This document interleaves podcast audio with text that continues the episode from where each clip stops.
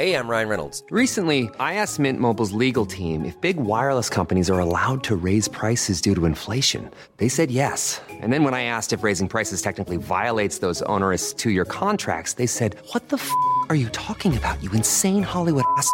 So to recap, we're cutting the price of Mint Unlimited from $30 a month to just $15 a month. Give it a try at mintmobile.com slash switch. $45 up front for three months plus taxes and fees. Promo rate for new customers for limited time. Unlimited more than 40 gigabytes per month. Slows. Full terms at mintmobile.com.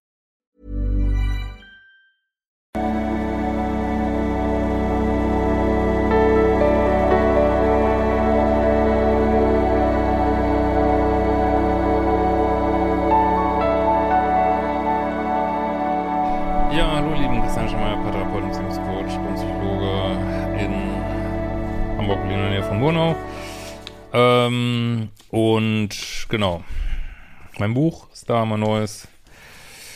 Äh, gab auch schöne Artikel schon, vor allem in Süddeutsche, war sehr angetan, habe ich sehr gefreut. Äh, naja, schaut mal rein, ist super cool und echt viele neue Sachen drin und äh, aber gut, ich habe ja schon in anderen Videos da genug zugesagt. Ansonsten, wenn ihr meine Arbeit noch nicht kennt, gucken wir auf liebeschip.de vorbei.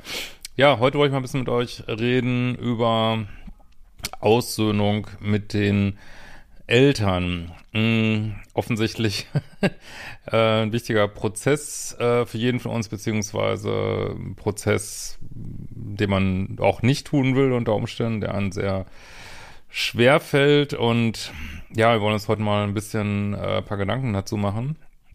Also ich denke, das ist für viele Menschen eine Lebensaufgabe, wenn man so Schwierigkeiten in der Kindheit ähm, gehabt hat. Für andere mag es irgendwie überhaupt kein Thema sein.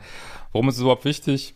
Ja, also wenn man jahrzehntelang mit äh, wichtigen Menschen so über Kreuz liegt, ähm, ist das zwar menschlich und normal, aber es ist nicht unbedingt so der äh, allerschönste Zustand. Und ich denke, viele wollen den auch auflösen.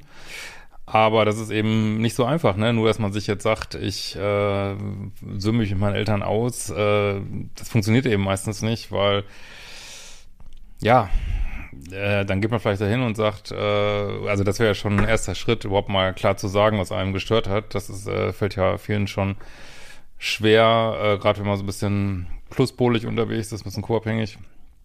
Ähm, aber dann geht man vielleicht hin und sagt es und äh, riskiert dann gleich den nächsten großen Streit, das nächste große Zerwürfnis ist wieder äh, bis in die Tiefen der Seele zerstört und frustriert und verletzt. Und ähm, ja, dann ist ja auch äh, nicht viel gewonnen. Und äh, ich glaube, das machen immer wieder Menschen so Versuche äh, oder da gibt es mal Phasen mit wenig Kontakt und dann versucht man es wieder. Und also ich glaube, es ist ein wichtiger psychischer Prozess, mit dem man sich auch äh, Zeit lassen kann. Ich glaube, es geht da nicht darum, äh, in welchem Zeitraum man das hinkriegt. Ich glaube, es ist nur äh, schön, das hinzubekommen, bevor die Eltern halt sterben, ähm, was sie ja in der Regel vor einem tun und äh, ja, man dann das eben nicht mehr machen kann, so, ne? Und äh, ich glaube, wenn man so richtig überkreuzt sich mit seinen Eltern, denkt man vielleicht, ist mir doch scheißegal, äh, dann sterben sie halt, ist auch nicht anders als vorher. Es ist anders als vorher, ähm, kann ich euch definitiv sagen. Es ist, ähm, ja, es gibt eben bestimmte Dinge, sind eben einfach nicht mehr zu klären und man hat auch, wenn jemand äh, gestorben ist, hat man auch einen ganz anderen Sicht auf ihn, ist nicht mehr so im Ego, ist auch äh, nachsichtiger und äh, kann gut sein, dass man es dann sehr bereut, äh, bestimmte Sachen vielleicht nicht mehr angesprochen zu haben. So, ne? Und also insofern denke ich, ist das für jeden wichtigen Thema, auch fürs innere Kind natürlich. Äh, ist es super wichtig, ähm, ja, die Auseinandersetzung mit den realen Eltern, ne? Soweit es möglich ist, weil da geht schon los. Und deswegen sage ich auch ganz klar, dass äh, man sollte sich da überhaupt keinen Zeitdruck machen, und wenn es Jahrzehnte dauert äh, und auch man da nicht immer dran arbeiten will, ist ja klar, äh, ist überhaupt kein, ja, hier ist wieder Katze am Start, äh, überhaupt kein Problem. Aber ähm, ja, man sollte es eben nicht gar nicht machen, glaube ich persönlich. Ne? Ja, was gibt's da für Phasen? Können wir ja mal gemeinsam überlegen, könnt auch mal in die Kommentare schreiben. Also ich glaube, erstmal ist natürlich wichtig festzustellen, ähm, war vielleicht nicht alles so, wie ich es mir gewünscht hätte. Das heißt ja auch nicht zwingend, Äh, gut, hier, kein Mensch ist perfekt, Eltern auch nicht, ne? Und man selber auch nicht.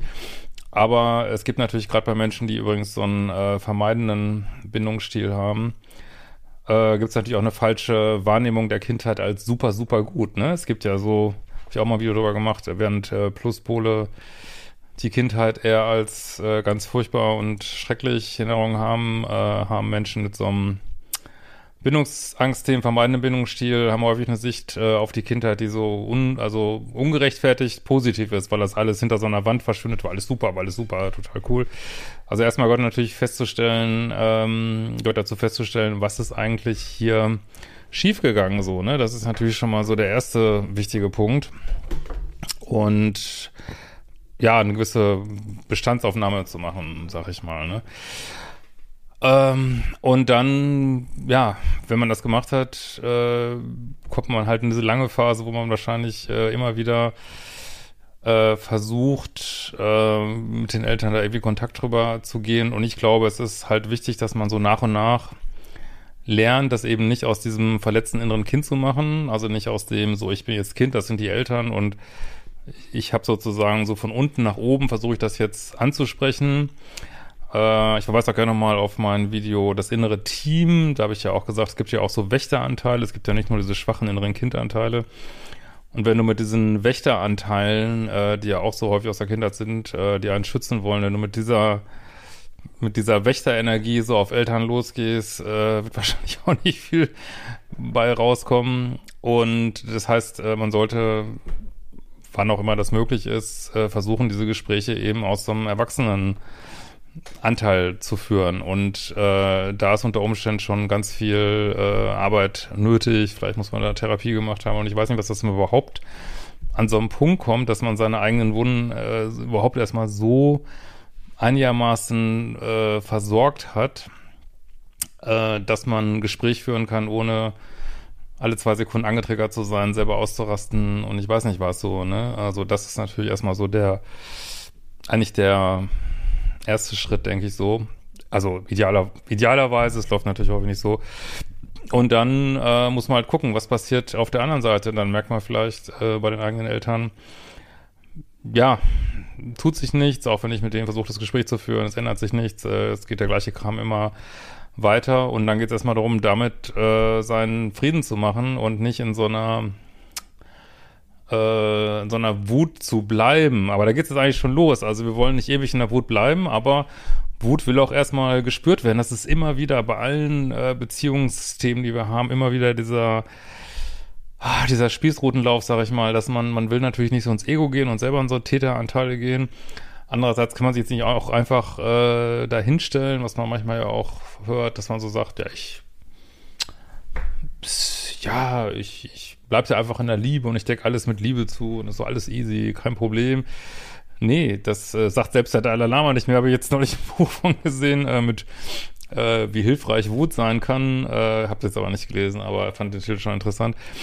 Ähm, sondern alle unsere Emotionen wollen uns helfen und wollen auch gefühlt werden. Also das ist natürlich wie genau äh, bei jedem anders, aber wenn du total innerlich total wütend auf deine Eltern bist, dann muss das auch mal gefühlt werden. Vielleicht muss es auch mal gesagt werden. Äh, vielleicht musst du auch mal ähm, einen Baum anschreien und ich weiß nicht was, aber wir sollten halt immer versuchen, diese äh, 3D-Energien zu 3D, 4D, 5D, wo es jetzt kein rein spirituelles Buch ist, keine Angst, kann jeder lesen, äh, hier auch mehr drin, äh, diese 3D-Energien nicht einfach so äh, rauslassen, sag ich mal. Ne? Und das ist diese ständige Zwiespalt, in dem man da ist, wo man äh, da so rumläuft und eigentlich auch ein bisschen warten muss, wenn man selber äh, vielleicht schon eine Menge Arbeit gemacht hat, auch warten muss, dass irgendwo auf Seiten der Eltern auch irgendwas äh, passiert. Und ich glaube, bei den meisten Eltern, ich würde mal sagen, so in aller Regel lieben die Eltern ihre Kinder total und es ist nicht ähm, böser Wille, wenn die einen schlecht behandelt haben. Wie gesagt, es mag Ausnahmen geben, ne?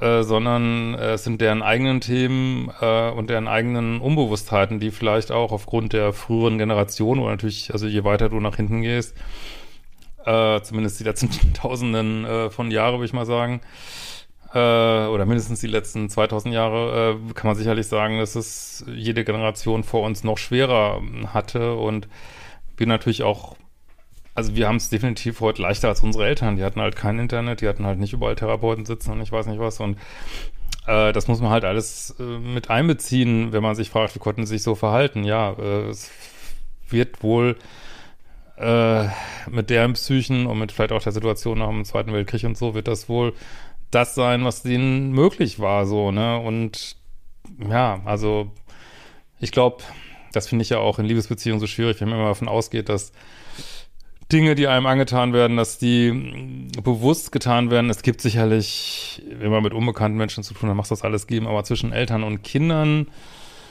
dürfte es eher die Ausnahme sein. So, so schlimm es auch manchmal, das auch gar nicht fassen kann, äh, dürften es Unbewusstheiten sein, so, ne? Und die, da geht wieder dieser Eiertanz los, dass ich ähm, sage, ja, meine Eltern hatten auch ihre Themen. Das sollte jetzt aber nicht dazu führen, dass man sofort sagt, ja, dann äh, decken wir es mal alles mit Nächstenliebe zu und ist alles äh, kein Problem, ist alles easy und äh, konnten es ja auch nicht besser, weil das kann sehr stark, sehr leicht wieder, wieder in so eine co-abhängige Haltung äh, führen, wo man andere Menschen nicht konfrontiert damit, dass sie einem echt verletzt haben, so, ne?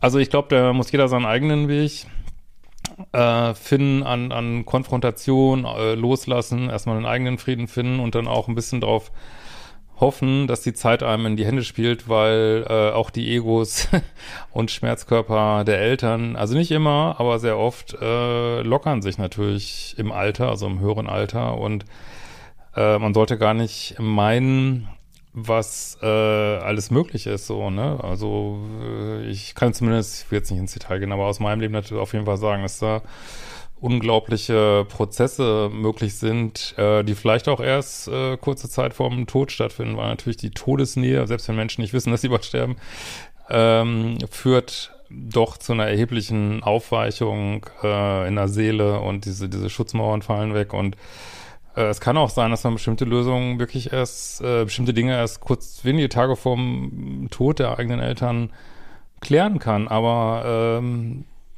ja, hat, äh, selbst dann hat sich der ganze Weg dahin, selbst wenn das ganz lange gedauert hat, hat sich der Weg gelohnt, weil wenn man, äh, ich glaube, für beide Seiten, für vielleicht einen sterbenden Elternteil als auch für das Kind ist es, glaube ich, ähm, mega friedvoll, wenn man äh, sagen kann, ja, äh, so können wir jetzt erstmal äh, for the time being äh, auseinandergehen und ähm, ja, was jetzt glaube ich nicht heißt, dass man jedes Fitzel geklärt haben muss, aber einfach, dass man äh, zu so einem Punkt kommt, wo man wo die äh, Liebe zwischen Eltern und Kindern wieder äh, sichtbar wird, fühlbar wird, ausgesprochen werden kann. Äh, das scheint noch ein sehr lohnenswertes ähm, Ziel zu sein, so, ne? Also woran man auch immer sieht, äh, dass man noch Themen hat oder dass, äh, oder dass die Eltern noch Themen haben, ist, wenn man sie besucht und es sehr schwierig ist. Und, äh, das kennen, glaube ich, ganz viele. Das heißt auch nicht immer, dass, dass man so eine Horror-Kindheit hatte. Das, ich glaube, das haben so viele Menschen, können, wie gesagt, gerne mal kommentieren, dass wenn die längere Zeit äh, zu Hause sind als Erwachsene, dass es schwierig ist, ne? Weil, mein Gott, was man alles so an Themen aufbaut, äh, so ein in so einer Kindheit und dieser Eltern-Kind-Beziehung, die ja wirklich so komplex ist. Wahnsinn, ne? Also, ähm, wie gesagt, heute mal äh, dieses Thema aus Sicht des erwachsenen Kindes. Ich sagte auch gerne mal was zu aus Sicht äh, des Erwachsenen, aber das, das wäre ein anderes Video. Also ich würde sagen, geh diesem Prozess an, verrate ich nicht in diesem Prozess, also mach dich nicht unnötig klein, äh, hab auch keine Angst davor, mal in Phasen oder auch lange Phasen äh, zu gehen von äh, Nullkontakt, wenn deine Eltern einfach äh, total im Ego sind und jedes Mal wehtun und dich überhaupt nicht verstehen und einfach nur ähm, ja, steinhart sind, also dann lass es auch los, aber ich würde es nicht aus den Augen lassen und äh, wird so ein bisschen wie so eine Katze vor Mauseloch. äh, ist ein holpriger Vergleich, aber äh, warten, wann der Zeitpunkt da ist, wo, wo sich vielleicht doch äh, was bewegt. Und bis dahin, ähm, ja, das machen, was man machen kann, äh, an sich selber arbeiten, den Frieden in sich finden und auch darauf hoffen, dass da, ich bin da mittlerweile überzeugt von, dass die Arbeit die du an, äh, an dir selber machst, die machst du natürlich in allererster Linie für dich, ist ja klar, ne? Erstmal Sauerstoffmaske sich selber aufsetzen. Aber die Arbeit, die du selber machst, die psychische, psychologische, therapeutische Arbeit, die du an dir selber machst, durchzieht sich äh, energetisch durch alle Generationen, also sowohl nach hinten als auch nach vorne. Und die ist nicht umsonst. Also du kannst hier wirklich ähm, Themen in deinem Familiensystem lösen, die dann auch äh, sowohl auf die vorherige Generation wirken, als auch auf äh, deine eigenen Kinder wirken. Und äh, das ist eine heilige Arbeit, hätte ich fast gesagt. Und äh, sehr friedvoll. Aber du solltest das, wie gesagt, nicht machen aus dem Gefühl, ich, äh, ich muss jetzt an meinem Familiensystem arbeiten, sondern du machst einfach die Arbeit für dich. Und dabei passiert das quasi automatisch. Ja, heute mal ein bisschen anderes äh, Video. Lasst mir gerne ein Like da oder abonniert meinen Kanal. Ähm, könnt mir auch äh, Kanalmitgliedschaft, freue ich mich auch mal sehr drüber. Und genau, soweit, das wollte ich erstmal dazu sagen. Wir sehen uns bald wieder, vielleicht ja auch auf den Lesungen. Also wenn ihr das jetzt Video hört, hier kann auch sein, dass da schon die Lesung in Hamburg am Start ist. Da sind wir gerade dran. Guckt ja mal auf der auf liebeschiff.de vorbei. Ciao.